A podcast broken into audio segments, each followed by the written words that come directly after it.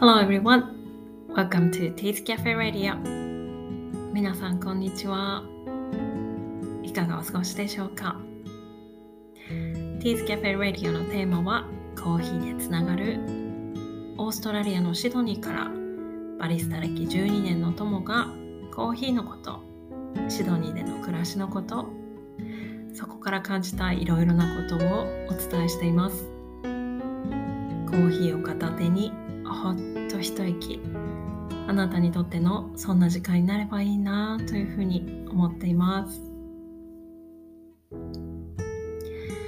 ここ数日ねシドニーは夏らしい暑い日が続いているんですけれども、えー、子供たちのね夏休みも残すところ2週間ちょっとということでですね、えー、あここまで来たかといった感じなんですけれども、えー、最近ですね、我が家の次女、ニータがよく使う言葉っていうのがあってですね、それが、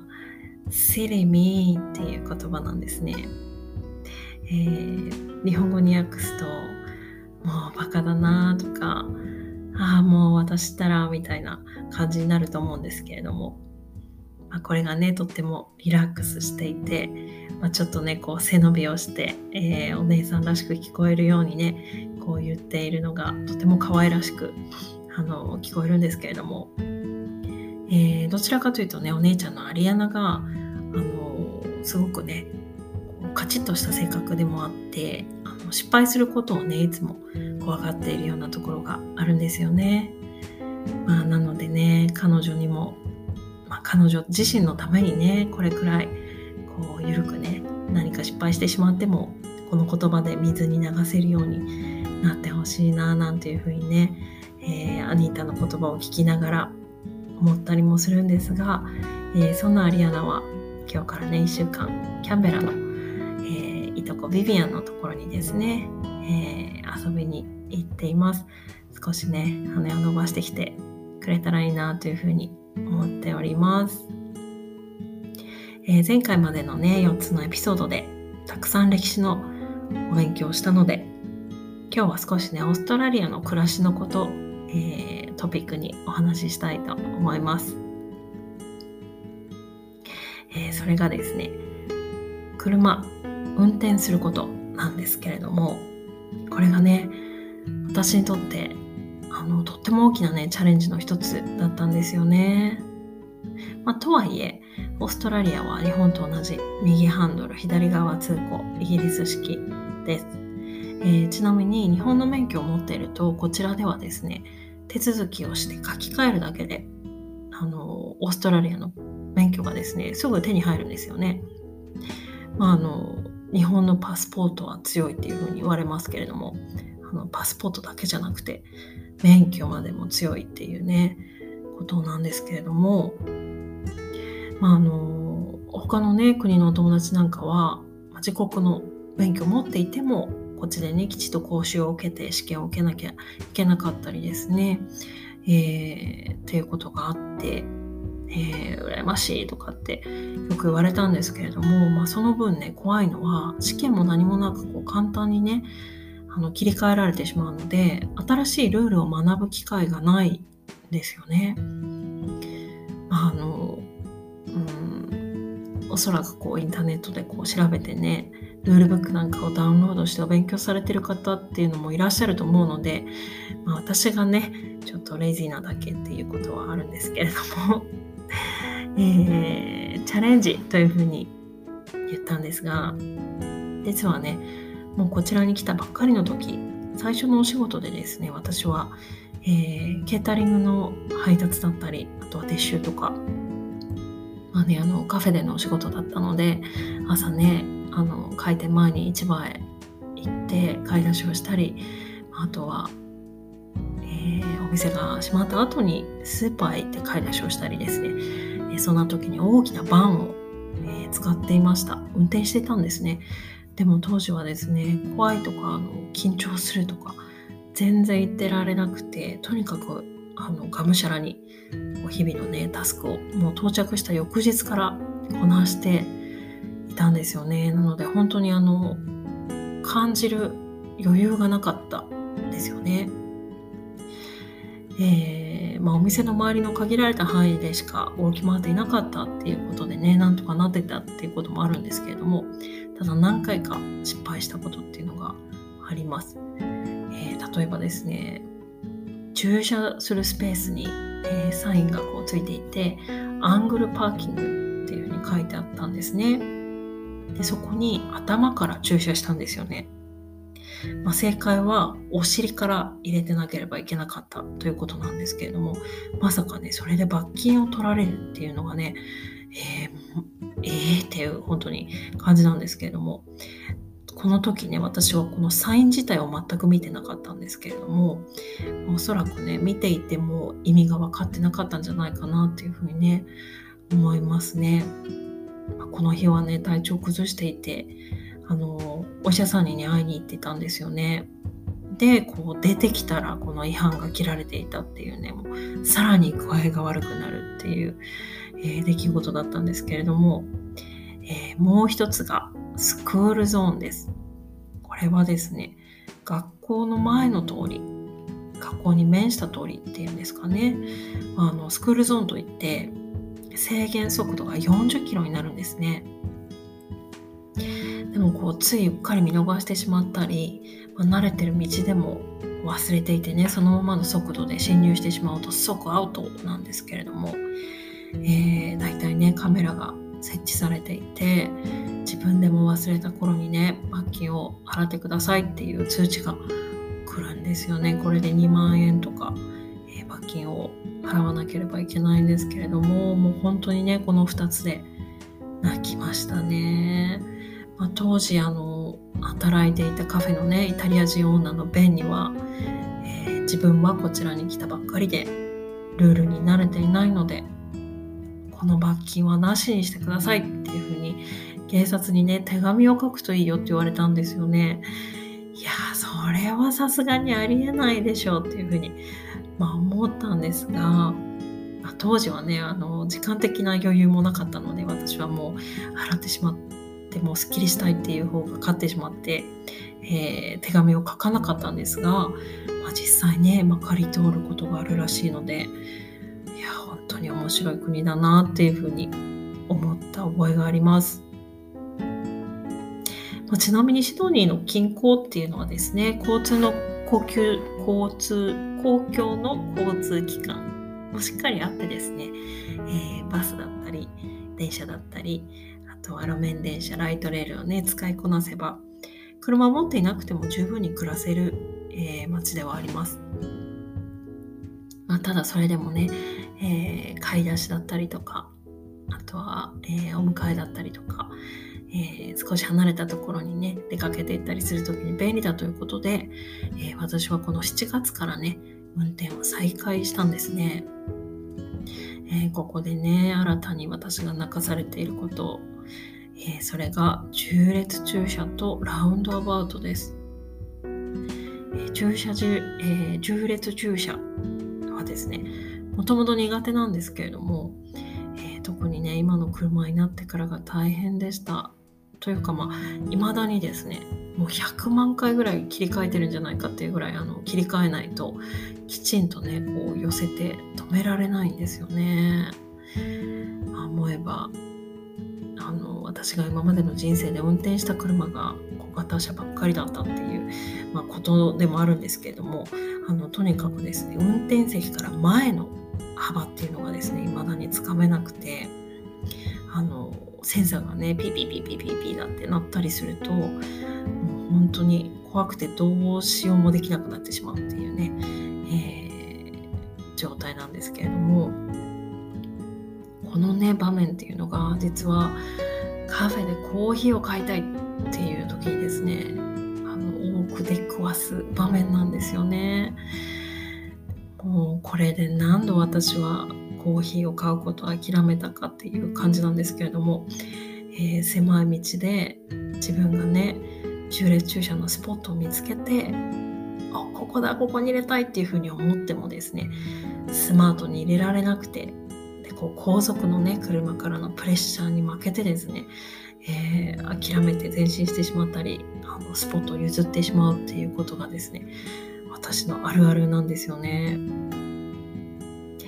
もう一つがラウンドアバウトです。ラウンドアバウトって皆さんご存知ですか、えー、日本語で言うと感情交差点っていうふうに言うそうなんですけれども私はオーストラリアに来るまでこれを見たことが実際ありませんでした確かねあのイギリスのポスターかなんかでこうねロータリーみたいなところに赤いダブルデッカーのバスがこう走ってるようなポスターをね見たことがあるような気はするんですけれども、えー、小型のロータリーのようなものですね。これが道の途中にあります。あの信号機をあの設置しないことでこうサークル状になっているところにこう順々にこう車が進入していてですね、えー、渋滞を回避するっていう、まあ、システムなんですけれども私は未だにこのラウンドアバウトに侵入する時にですねとっても緊張するんですね。えー、ロータリーというのは入ってくる車が優先されるそうなんですけれどもラウンドアバウトは逆ですでに入ってる車が優先されますなのでどの車はこう入ってきているのか私はこの車と比べてどうなのかっていうことをきっちりとこう判断できないといけないんですよね。でまあこうルールがねあるようでないっていうこともあってこういう場合とかこういう風な時はじゃあどっちが優先になるんだみたいなことをこう質問したりすると聞く人によって返ってくる答えがいろいろ違ったりしてですね未だにこう何が正解かわからないみたいなところがあるんですよね。おそらくみんながそう思ってるんじゃないかなっていうふうに 思うんですよね。なぜかというと結構みんながこう互いのね様子を探り合いながらこうラウンドアバウトを侵入してるっていうのがねなんとなくわかるなっていう風に感じるからなんですね。あの相手の動きを見ることだったり、えー、少しだけねみんながお互いに思いやりを持ってこう侵入したりこう通過していくことでですねスムーズに動いていくっていうねことがありますねドライバー同士のねアイコンタクト必要な場面っていうのもあったりして、えー、地元のね小さなだけど忙しいラウンドアバウトなんかをこうねお見送りの時間朝のね忙しい時間なんかに通過している時なんかはこう車同士が言葉ではないコミュニケーションをね測っているような感じがしたりします。まあ、一瞬なんですけれどもそのサークルの中に一緒に入ったねドライバー同士がこう合図をし合って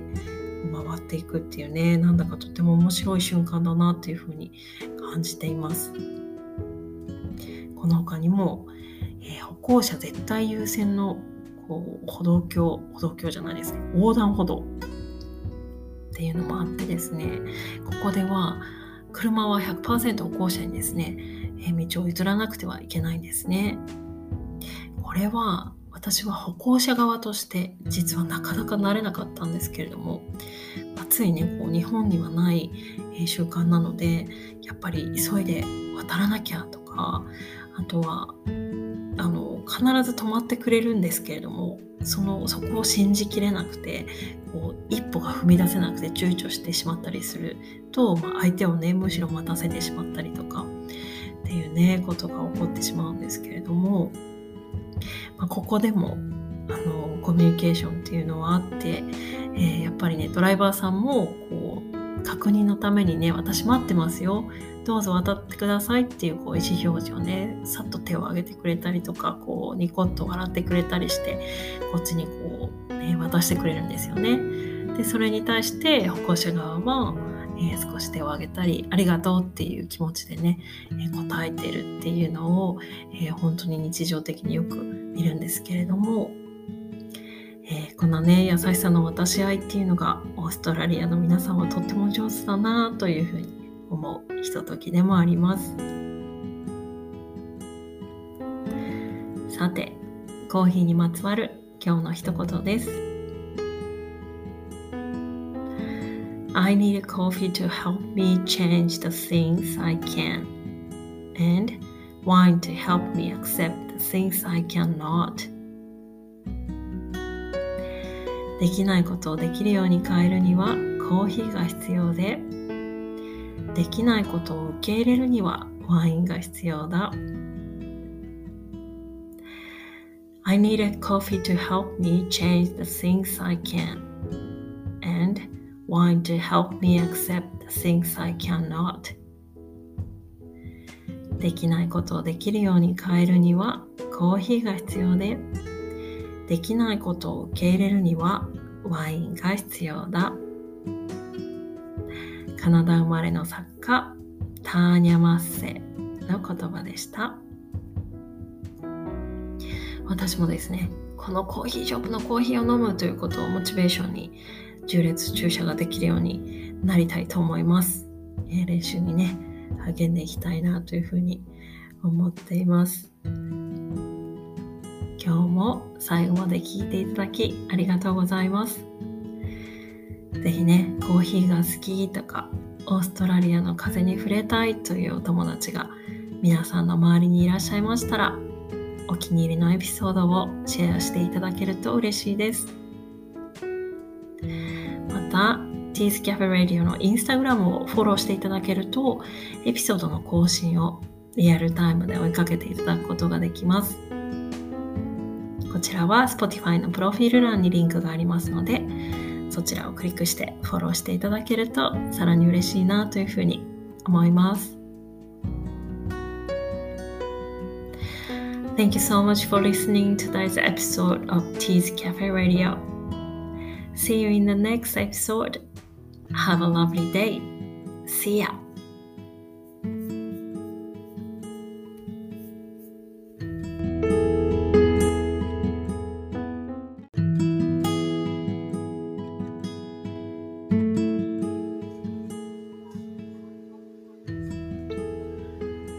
Hello everyone! Welcome to Teeth Cafe Radio 皆さんこんにちは。 いかがお過ごしでしょうか？Teeth Cafe Radio のテーマはコーヒーでつながる。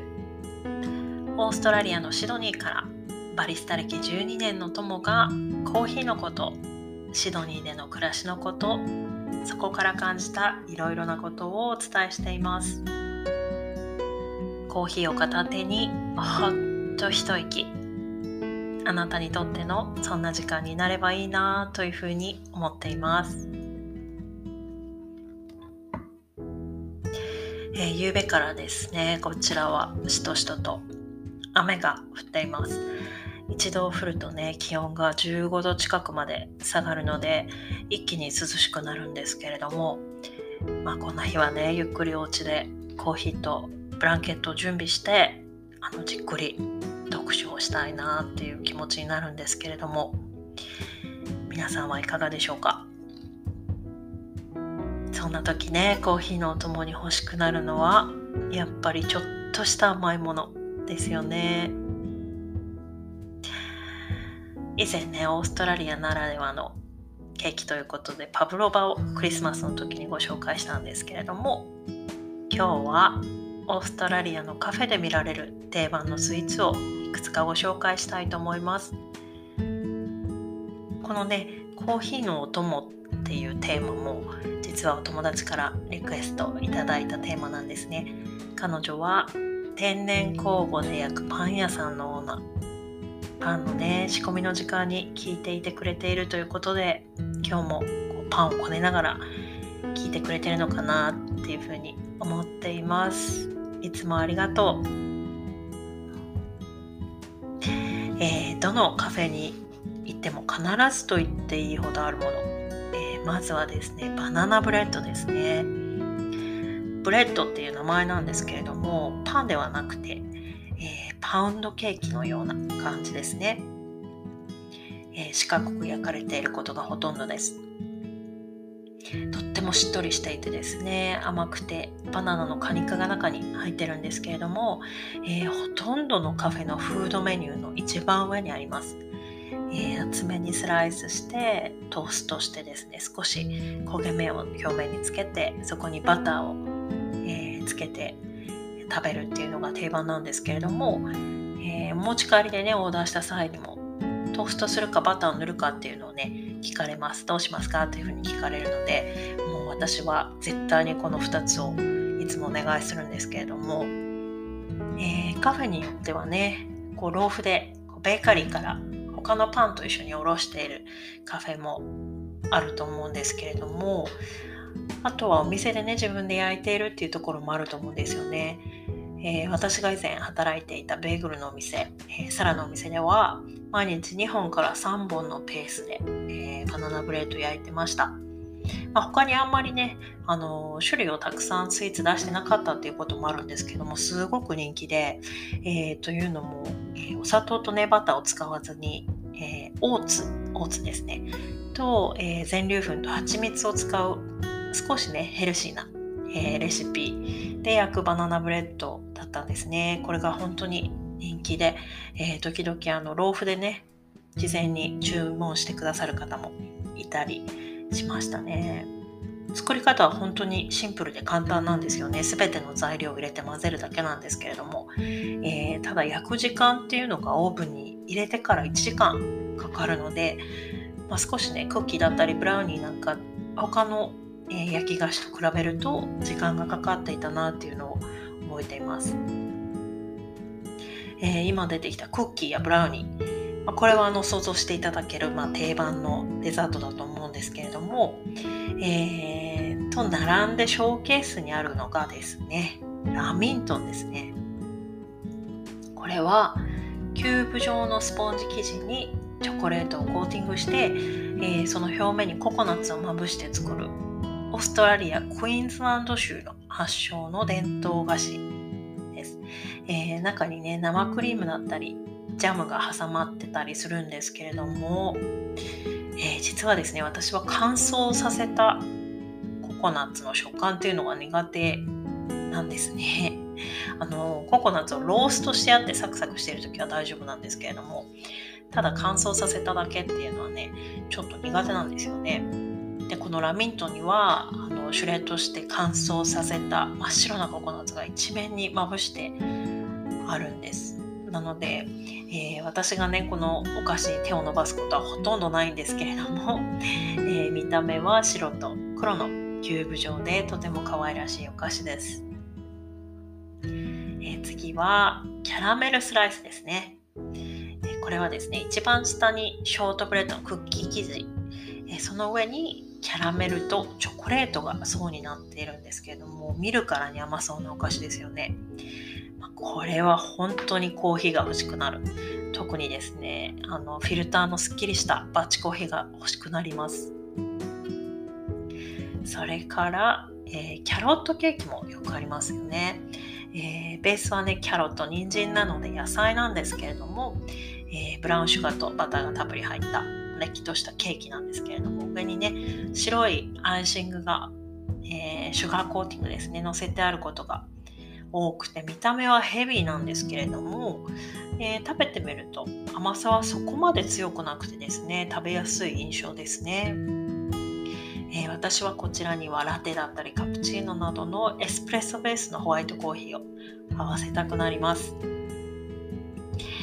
えー、その他にショーケースの中にほぼ必ずあるものそれはクロワッサン3兄弟ですね、えプレーンアーモンドチョコレート、えー、プレーンのクロワッサン、えー、その上にですねアーモンドがたくさんこう乗せてあるアーモンドクロワッサン。と、えー、形が四角くなって中心にこう棒状のチョコレートが入っているチョコレートクロワッサンですね。これはお店によってはですねあのチャコホールえっ、ー、と炭ですね。がこう生地に練り込んであって生地自体が黒かったりするものもあります。